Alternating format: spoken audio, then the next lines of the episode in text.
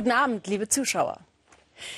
Heute am Faschingssonntag schaut auch der Weltspiegel zuerst mal in die Karnevalshochburg Rio de Janeiro, wo die Brasilianer trotz Zika-Virus und trotz der dramatischen Wirtschaftskrise im Land feiern und Samba tanzen. Brasilien, die bisher siebtgrößte Volkswirtschaft der Welt, wird jetzt von Ratingagenturen auf Ramschniveau herabgesenkt. Das ist auch Thema an den tollen Tagen. Beim Wettbewerb der beliebtesten Masken liegt nicht ohne Grund der sogenannte Unbestechliche ganz vorne. Das ist das Gesicht von Newton Ishii, dem obersten Korruptionsermittler im Land. Ein Brasilianer mit japanischen Wurzeln als letzter Hoffnungsträger, Michael Stocks. Samba, Fröhlichkeit und tagelang der gleiche Rhythmus. Allerheiligste der Brasilianer und das lassen sie sich auch nicht nehmen. Obwohl das Land taumelt, Leere Kassen, Rezession, Korruption. Also muss das auch im Karneval thematisiert werden, findet Djalma, Komponist dieses Karnevalvereins. Es war echt schwer, eine Inspiration zu bekommen, denn es gibt ja nur schlechte Nachrichten. Daraus haben wir aber einen lustigen Samba komponiert. Damit wollen wir all unsere Probleme ausdrücken, statt sie in uns hineinzufressen. 2015 war echt ein schwieriges Jahr, sagt Carlos, sein Co-Komponist dominiert von Korruptionsgeschichten wie die des Parlamentspräsidenten Cunha. Dieses Thema wollten wir mit Fröhlichkeit in unseren Samba bekommen. Ihr Samba erzählt von der Jagd nach korrupten Wirtschaftsbossen und Politikern und dem Unbestechlichen, dem japanischen Ermittler der Bundespolizei, der immer zu sehen war, wenn gerade wieder jemand festgenommen wurde. Die Ikone der Staatsmacht. Und es geht um Parlamentspräsident Cunha, der 5 Millionen Dollar Schmiergeld angenommen haben soll, entdeckt auf Schweizer Konten.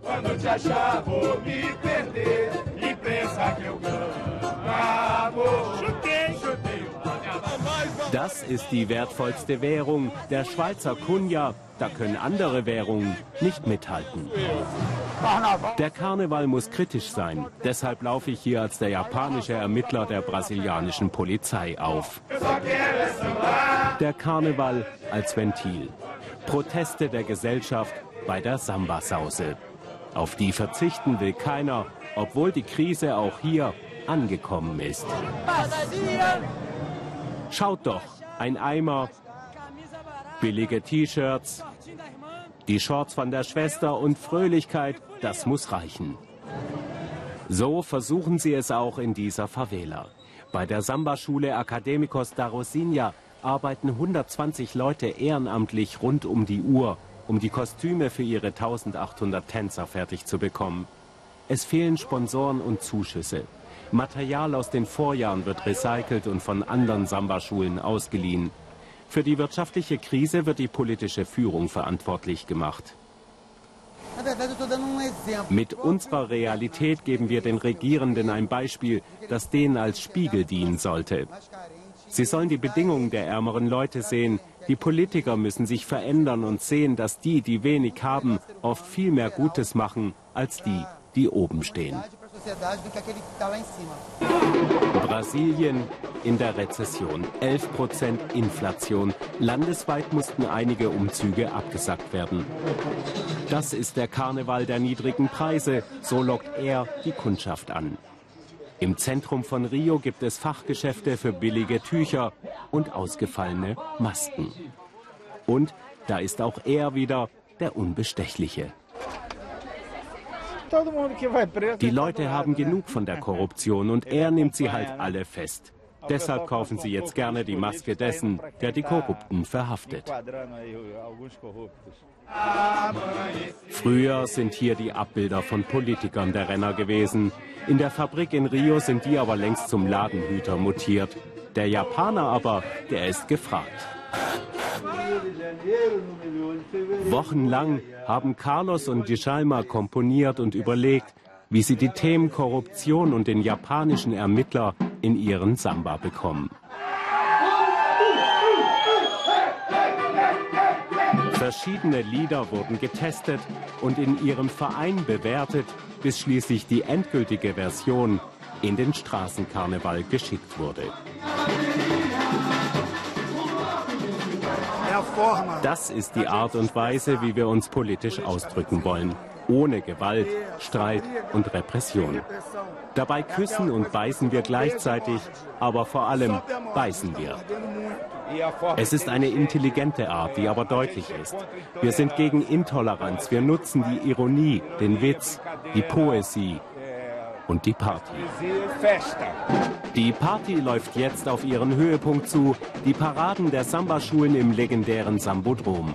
Dabei auch der wirtschaftlich krisengeschüttelte Verein aus der Favela, Academicos da Rosinha. Der Auftritt lässt zumindest einen Moment lang jede Krise vergessen.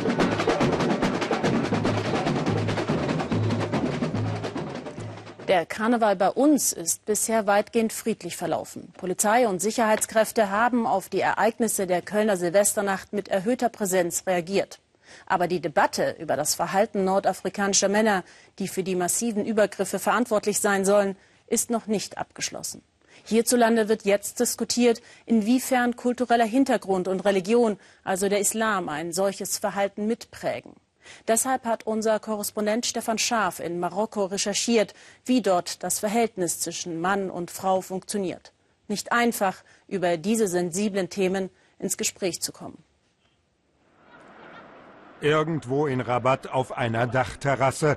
Der Rapper Black Wind singt von der Enge der Repression in Marokko.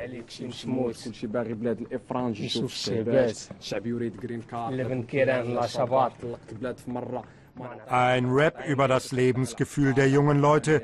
Wie redet man mit ihnen über Themen wie Sex und Anmache, Gewalt, die Kölner Silvesternacht? Das geht nur über Mittelsmänner, etwa den Rapper und der Jugendgruppe Amical, mit der wir in einem Armenviertel unterwegs sind. Der Aktivist Mehdi Ataibi fragt für uns, ob die Vorfälle in Köln typisch seien. Unser Leben hier ist völlig reglementiert durch die Kultur und die Religion. Ich kann mir vorstellen, dass die Jugendlichen sich in Köln wie befreit gefühlt, aber dann auch irgendwie die Kontrolle verloren haben. So wurden Grenzen überschritten. Um unsere Mentalität zu ändern, bedarf es sehr viel Zeit. Das ist ein regelrechter Kulturkampf und der braucht Generationen.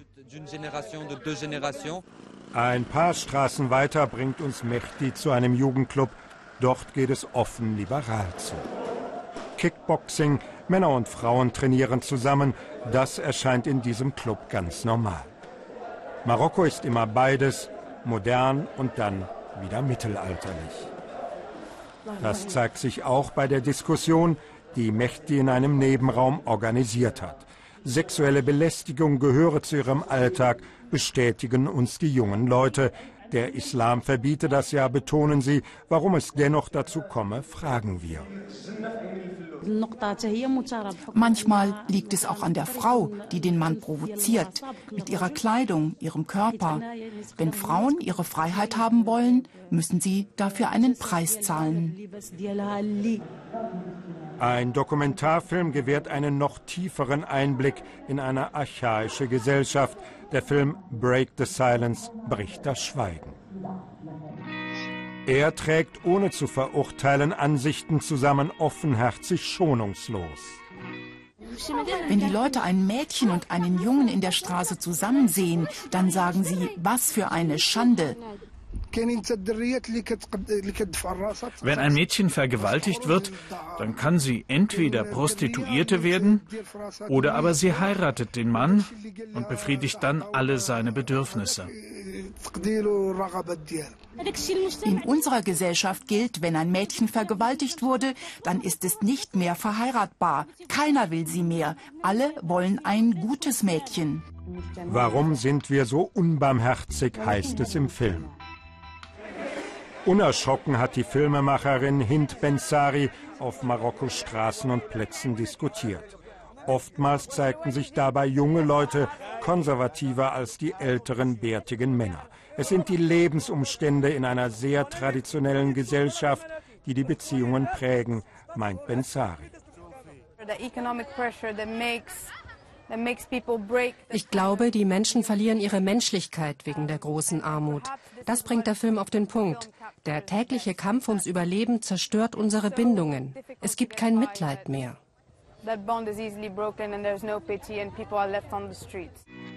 Die Gleichberechtigung ist in Marokkos Verfassung festgeschrieben. Trotzdem gibt es auch das. Vielehe, Verheiratung von Minderjährigen, Vergewaltigung. In Marokko gibt es keine Liebe. Vielleicht als Worte, aber nicht wirkliche Liebe. Wir wissen nicht, was das ist.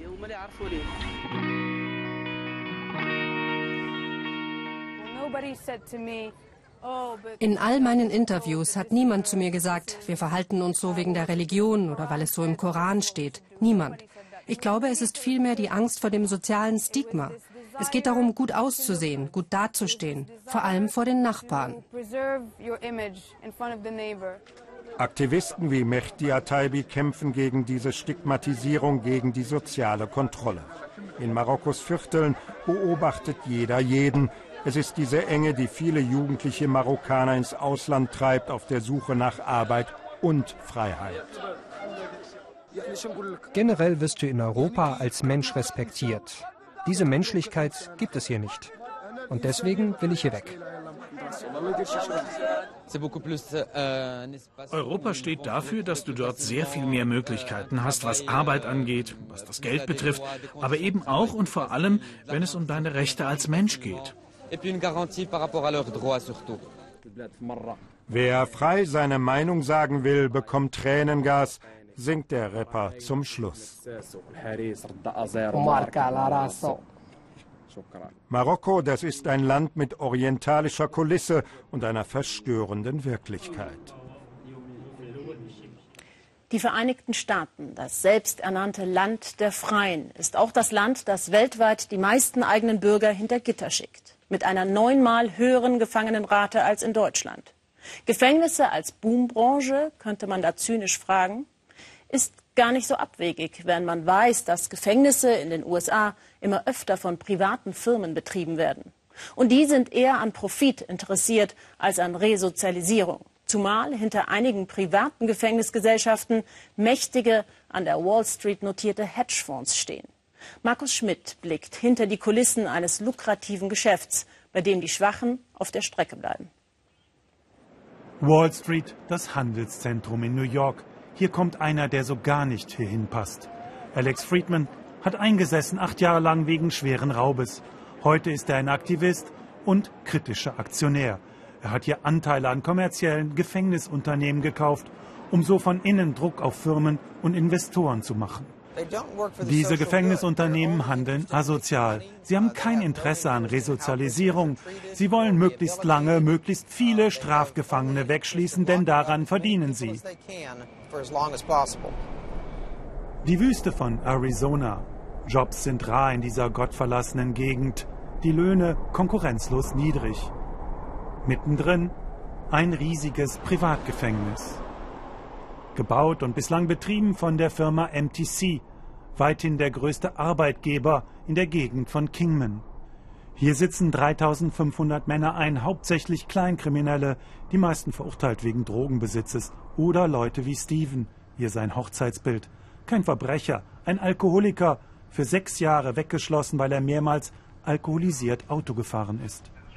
Besuchen im Gefängnis dürfen wir ihn nicht, also haben seine Frau und sein Freund ein Telefongespräch arrangiert. Steven geht es schlecht im Kingman-Gefängnis. Er sei dort schwer verletzt worden und nun verweigere man ihm eine Kernspintomographie. Mein Knie ist kaputt, ich kann es nicht belasten. Während wir jetzt sprechen, sitze ich im Rollstuhl. Ja. Die wollen das Geld nicht ausgeben. Wenn sich herausstellt, dass das Gefängnis für die Verletzung verantwortlich zu machen ist, dann könnte es richtig teuer für sie werden. Also verweigern sie ihm die notwendige Kernspintomographie. Strafvollzug in Arizona. Der Bundesstaat ist bekannt für seine drakonischen Strafen auch bei kleinen Delikten, für die exorbitant hohe Rückfallquote seiner Gefangenen und den Fable seiner Politiker für die Belange von Privatgefängnissen. Patty Allman hat in Kingman fünf Jahre lang Leute wie Steven bei der Resozialisierung betreut.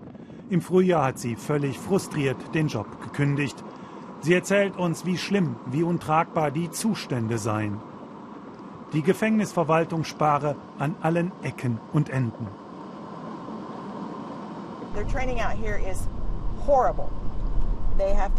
Die Ausbildung des Personals ist erschreckend schlecht und ständig gibt es Wechsel. Das muss einen nicht wundern, denn MTC hat die Ausbildungszeit für das Personal erheblich verkürzt. Seitdem Patty offen über die Zustände im Gefängnis spricht, wird sie in Kingman geschnitten. Zu viele sind hier auf die Jobs im Knast angewiesen.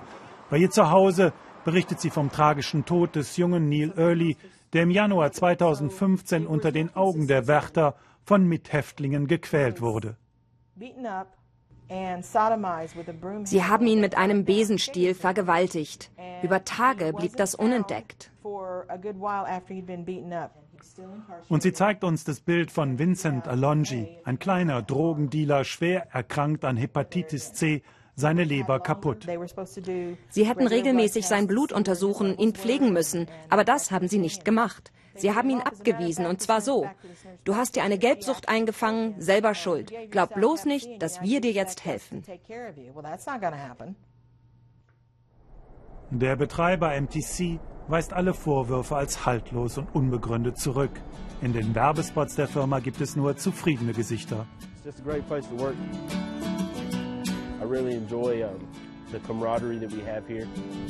Das Geschäftsmodell der privaten Gefängnisfirmen ist krisenfest und sicher.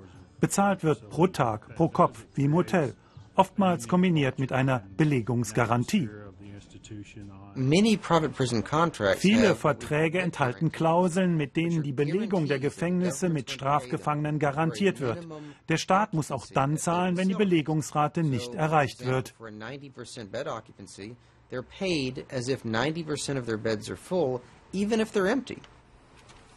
Alex, der kritische Aktionär, ist Stachel im Fleische der kommerziellen Gefängnisbetreiber. Er kennt ihre großen Geldgeber, die Hedgefonds und Banken von der Wall Street. Er verfolgt genau, wer wann wie viel spendet, um sich die Entscheidungsträger in der Politik gewogen zu machen. Auch Politiker im Staat Arizona wurden üppig bedacht. Was die Firmen dafür bekommen? Lukrative Verträge, eben solche, wo der Profit durch eine feste Belegungsrate garantiert wird. Arizona garantiert für Kingman 97% Belegung und zahlt 60 Dollar 10 Cent pro Tag und Häftling. Wie viel MTC hier verdient hat, mag die Firma nicht bekannt geben. Am 1. Juli 2015 revoltierten die Gefangenen. Auslöser ein Häftling war von einem Wärter besonders brutal behandelt worden. Die Regierung hat nur diese vier Bilder von dem Aufstand veröffentlicht. Stephen, nachweislich an der Revolte nicht beteiligt, haben danach Wärter das Knie zertrümmert, vorsätzlich, wie er sagt. Die zogen mich raus. Ich sagte ihnen, dass ich am Knie verletzt sei. Dann hat mir einer von ihnen noch einmal voll auf das Knie getreten und dann ließen sie mich so 17 Stunden am Boden liegen. Ich habe die Revolte kommen sehen. Die Häftlinge haben mit mir darüber gesprochen. Und ich habe die Gefängnisleitung gewarnt, von der Wut der Häftlinge erzählt. Aber die wollten nicht hören. Wir lassen uns doch von denen keine Vorschriften machen. Übrigens, die Aufsichtsbehörde der Regierung Arizonas hat die Anschuldigungen von Patty inzwischen weitgehend offiziell bestätigt. Der Firma MTC wurde die Aufsicht entzogen. Statt MTC übernimmt nun eine andere private Firma zu denselben Konditionen mit demselben Personal. Business as usual in Arizona. Vor knapp drei Stunden haben die Chinesen ihr neues Jahr begrüßt. Und dieses Mal fällt Neujahr nach dem chinesischen Mondkalender mit dem Jahr des Affen zusammen. Was das nun alles mit roten Unterhosen zu tun hat? Sascha Staufner, unsere neue Peking-Korrespondentin, hat unerschrocken recherchiert. Jetzt noch schnell einkaufen fürs Festessen zu Neujahr. In Peking gibt's traditionell Teigtaschen und süße Sesambällchen. Die Hongbao, die roten Umschläge für Geldgeschenke und die Glückssprüche gehören natürlich auch dazu. und im Affenjahr die Affenbilder. Aber wieso ziehen die Chinesen an Neujahr solche schicken roten Unterhosen an? Ich bin die Neue in Peking und selbst im Jahr des Affen geboren. Alle zwölf Jahre wiederholen sich die chinesischen Tierkreiszeichen. Also feiere ich Ben Mingnian, das Jahr meines Geburtszeichens. Affe im Affenjahr. Ich dachte, das wäre super. Mein Jahr sozusagen. Aber meine Kollegin im Studio, Xiao Zhang, hat's mir erklärt. Sie muss es wissen. Sie ist auch im Affenjahr geboren. Es ist ein Jahr, in dem wir Affen Hürden überwinden müssen. Es gibt ganz viele unglückliche Dinge, die passieren können. Das neue Jahr ist also kein so tolles Jahr für die Affen. Unglück für Affen im Affenjahr. Das hört sich gar nicht gut an. Aber die findigen Chinesen haben für dieses Problem natürlich eine Lösung. Und sie ist hier ganz hinten auf dem Markt versteckt. In Form von Unterhosen. Für 90 Cent das Stück. Für die Verkäuferin ist klar, als im Affenjahr Geborene muss ich diesen roten Schlüpfer anziehen. Zum Schutz vor Unglück. Also sieht mir eher so ein bisschen nach Liebestöter aus, das Teil. Also hier, oder? Also ich würde direkt mal mehrere kaufen. Am besten noch Unterhemden dazu. Alles ganz nah am Körper tragen, damit du das Glück ganz eng bei dir hast. Wenn du Affe bist, musst du das anziehen. Dann bist du gut gewappnet. Mit der roten Unterhose ist es also nicht getan. Auch Socken, Einlegesohlen und solche Gürtel soll man tragen. Alles in der Glücksfarbe Rot. Da steht dann drauf, mögen alle Wünsche im Affenjahr in Erfüllung gehen. Wichtig, den Gürtel soll man sich nicht selber kaufen, sondern sich schenken lassen und nicht vor Neujahr anlegen. Ja, und wenn Sie den Weltspiegel jetzt sehen, dann ist es in China schon das Jahr des Affen. Und ich sage Xinyan Keule, frohes Neues. Und bin mal gespannt, was mein Mann dazu sagt. Gibt es in Bosnien-Herzegowina, mitten in Europa, regelrechte Rückzugsorte für IS-Kämpfer aus Syrien? Klar scheint zu sein, dass nicht nur Westeuropa, sondern auch der Balkan ein Islamismusproblem hat. Die bosnischen Muslime gelten als liberal, tolerant und weltoffen. Im brutalen Bürgerkrieg in den 90er Jahren radikalisierten sich dann einige Bosniaken auch unter dem Einfluss fundamentalistischer Muslime, die aus verschiedenen arabischen Ländern zugewandert waren. Darko Jakovlevic hat sich auf die Spurensuche in Nordbosnien begeben, in einer abgeschotteten, unzulänglichen Szene, in der viele Fragen offen blieben. 8 Uhr morgens. Polizei patrouilliert auf der Zufahrtsstraße nach Gornja Mauca, einem der abgeschiedensten Bergdörfer im Norden von Bosnien. Tag und Nacht ist die Polizei hier. Ihr Auftrag, mögliche Sympathisanten der Terrormiliz IS aufzuspüren, die sich hierher zurückziehen wollen.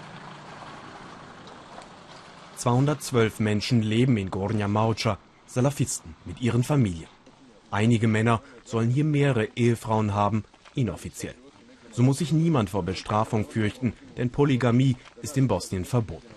Die Kinder gehen zwar in eine normale Schule, wachsen in diesem Umfeld aber mit einer besonders extremen Variante des Islam auf. Verabredet sind wir mit Dorfvorsteher Edis Bosnic, der seit acht Jahren hier lebt. Ohne ihn kommt niemand von außerhalb in das Dorf. Von uns möchte er erstmal ein Gastgeschenk, und zwar ein Schaf vom dorfeigenen Züchter, zum Verzehr für die Männer im Ort. Wir stimmen zu. Die Polizeibeamten und Edis Bosnic scheinen sich gut zu verstehen. Sie unterhalten sich ganz locker, wie vertraute Nachbarn. Die Polizisten wollen unerkannt bleiben, ebenso wie der Schafzüchter. Edis Bosnic, gelernter Verkäufer, gibt sich uns gegenüber friedfertig. Gleichzeitig ist er fasziniert von der Idee des sogenannten Islamischen Staats, ein weltweites Kalifat zu errichten. Ob das unser Wunsch ist? Aber klar, natürlich wollen wir, dass alle Muslime in einem Staat leben, wo wir keine Probleme mehr haben, wo dann hoffentlich alle Muslime ein und denselben Reisepass besitzen und frei reisen können im weltweiten Kalifat. Das Dorf baut Obst und Gemüse an für den Eigenbedarf und den Verkauf. Gekommen sind heute Kunden aus einem Nachbardorf. Weitere Geldquellen für die Salafisten etwa aus dem Ausland werden vermutet. Belege gibt es keine. Die beiden Kunden sind oft hier, haben sich an die Salafisten gewöhnt, sonst aber wird das Dorf strikt gemieden. Wenn andere nur vom Dorf Maucha hören, dann bekommen die Leute Angst. Ach was Angst, Sie können sich das nicht vorstellen. Maucha gilt als Schreckgespenst in ganz Bosnien. Mittagsgebet nur unter Männern und Jungen. Seit Jahren vermuten viele, dass das Dorf eine der gefährlichsten Terrorzellen des Landes sein soll. Und nach Angaben der Sicherheitsbehörden soll es schon mindestens 28 solcher Salafistengemeinschaften in ganz Bosnien geben. In der Hauptstadt Sarajevo räumt man jahrelange Versäumnisse jetzt immerhin ein. Offensichtlich haben wir einigen Dingen nicht genügend Beachtung geschenkt, denn inzwischen hat sich die Zahl derjenigen vervielfacht, die bei uns verfassungsfeindlich sind, die jetzt ausschließlich unter der Scharia, also nach religiösen Gesetzen des Islam leben wollen und nicht in einer Demokratie.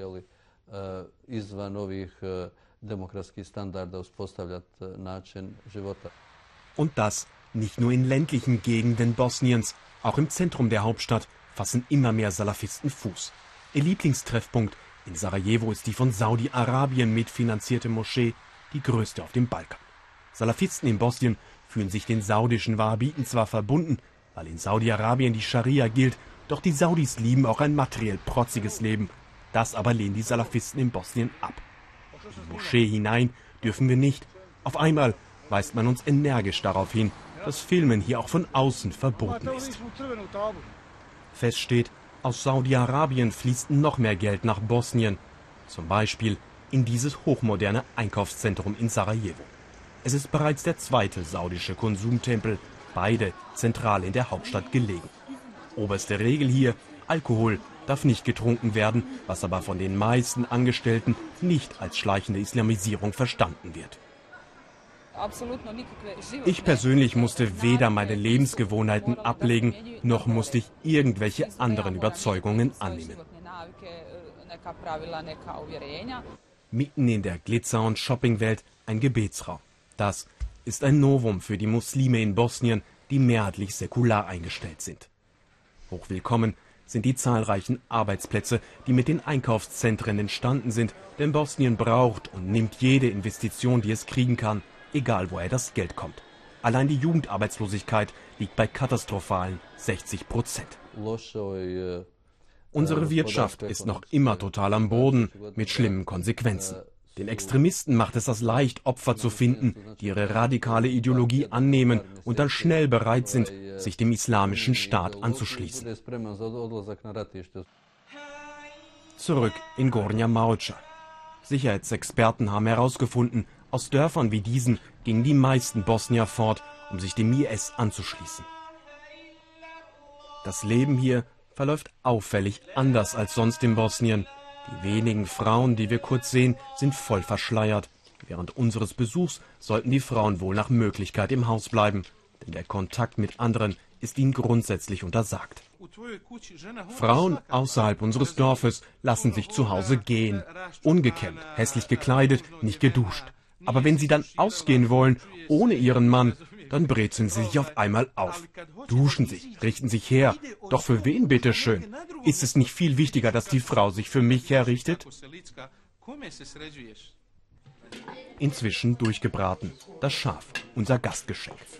Eine Essensrunde, ausschließlich unter Männern und ihren Söhnen. Töchter oder Frauen dürfen nicht mit dabei sein. Das gilt im Dorf wie ein Gesetz. Genau so verhalten sollen sich, wie Sie sagen, alle Muslime überall auf der Welt. Wenn Bosnien eines Tages der EU beitritt, dann würde uns das viele Türen öffnen. Dann könnten wir noch woanders aktiv werden, unseren Islam also auch woanders hintragen, noch viel leichter bei offenen Grenzen. Wir könnten dann ohne Schwierigkeiten etwa nach Deutschland kommen und unseren wunderschönen Islam dann weitergeben an die Deutschen. In Teilen Bosniens ist dies schon Wirklichkeit. Lange Zeit tat das Land nichts gegen die Verbreitung eines radikalen Islam. Jetzt wird es immer schwieriger. Den Antrag auf eine EU-Mitgliedschaft will Bosnien-Herzegowina nach Angaben aus Brüssel noch in diesem Monat stellen. Die Ukraine. Bei all den Krisen, die im letzten Jahr über uns hereingebrochen sind, haben wir sie fast vergessen. Nun jährt sich in der kommenden Woche das sogenannte Minsker Abkommen über einen Waffenstillstand in der Ostukraine. Gehalten hat der einigermaßen, aber die Realität vor Ort ist ernüchternd. Vor allem in der grauen Zone, einer Pufferzone, die die beiden Konfliktparteien, ukrainische Armee und pro-russische Separatisten, auseinanderhält. Golina Atay mit Eindrücken und Einsichten ihrer nicht ungefährlichen Reise entlang der Frontlinie. Dieses Land ist mir lieb und teuer, sagt Volodymyr Stajura, Soldat in der 93. Brigade der ukrainischen Armee. In zwei Wochen nur könnten sie dieses Land befreien, wenn die Regierung in Kiew sie denn ließe.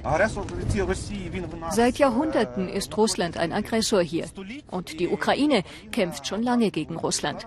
Jetzt gibt es eine historische Chance, den Sieg zu erringen und uns für immer von Russland zu trennen und die Ukraine im europäischen Haus aufzubauen.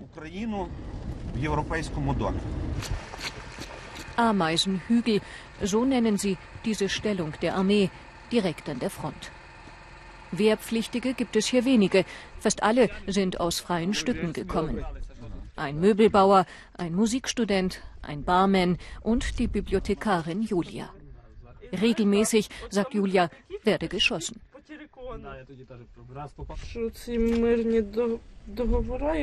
Wenn die Europäer nicht all diese Friedenspläne und Abkommen angeboten hätten, dann wäre der Krieg letzten Sommer vorbei gewesen und wir wären zu Hause. Stattdessen gab es dieses Minsker Abkommen, ein Abkommen mit Terroristen.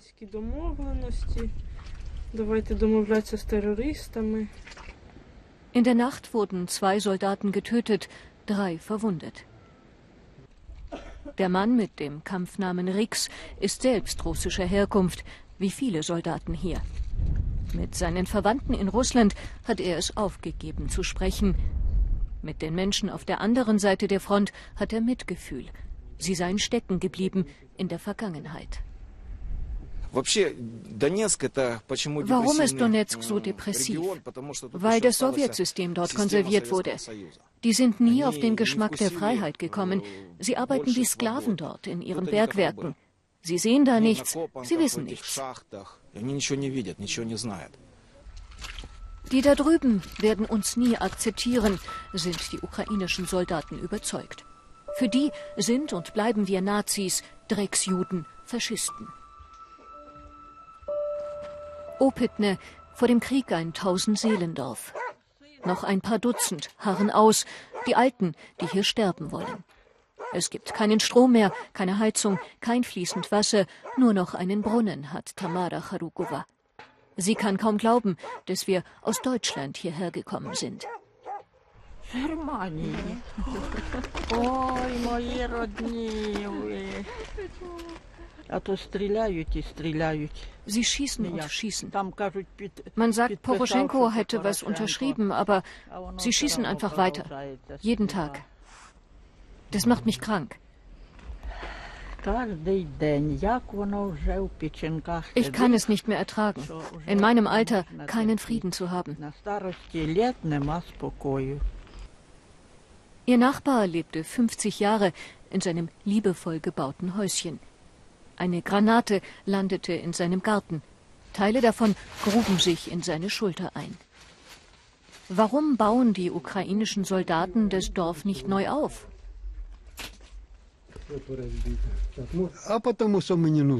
Weil sie uns nicht brauchen. Wir sind eine Last für sie, ehrlich gesagt. Der Krieg hier wird nicht so bald enden. Also, wenn wir das international betrachten, in Syrien dauert der Krieg wie lange? Fünf Jahre? Ja, fünf Jahre. Im Irak seit 2003. Und da herrscht immer noch keine Ordnung. Was noch?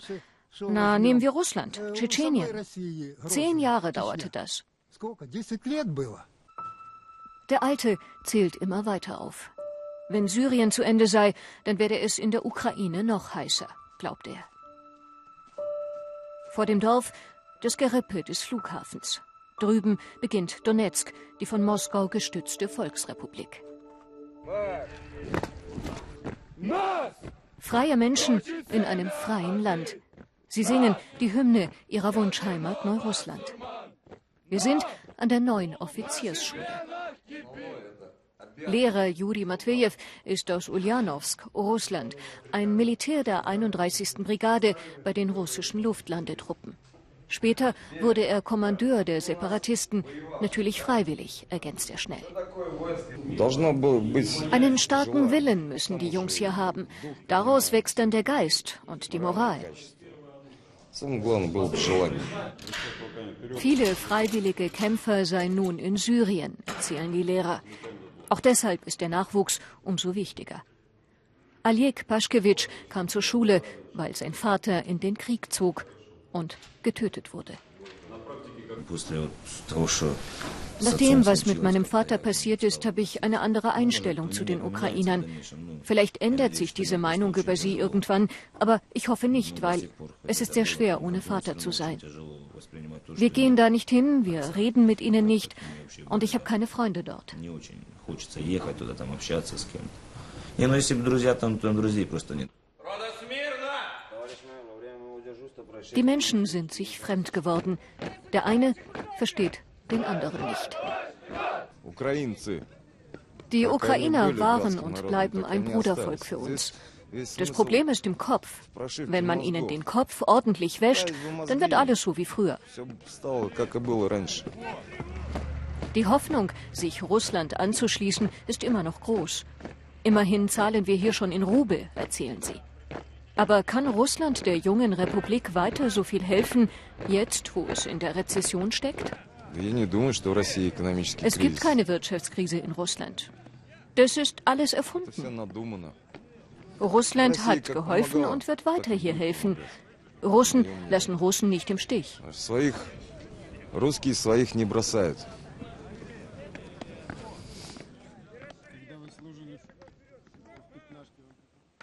Liebe Zuschauer, das war der Weltspiegel für heute. Gerne können Sie auf unserer Facebook-Seite über unsere Beiträge mitdiskutieren. Ich wünsche Ihnen jetzt noch einen schönen Abend. Auf Wiedersehen.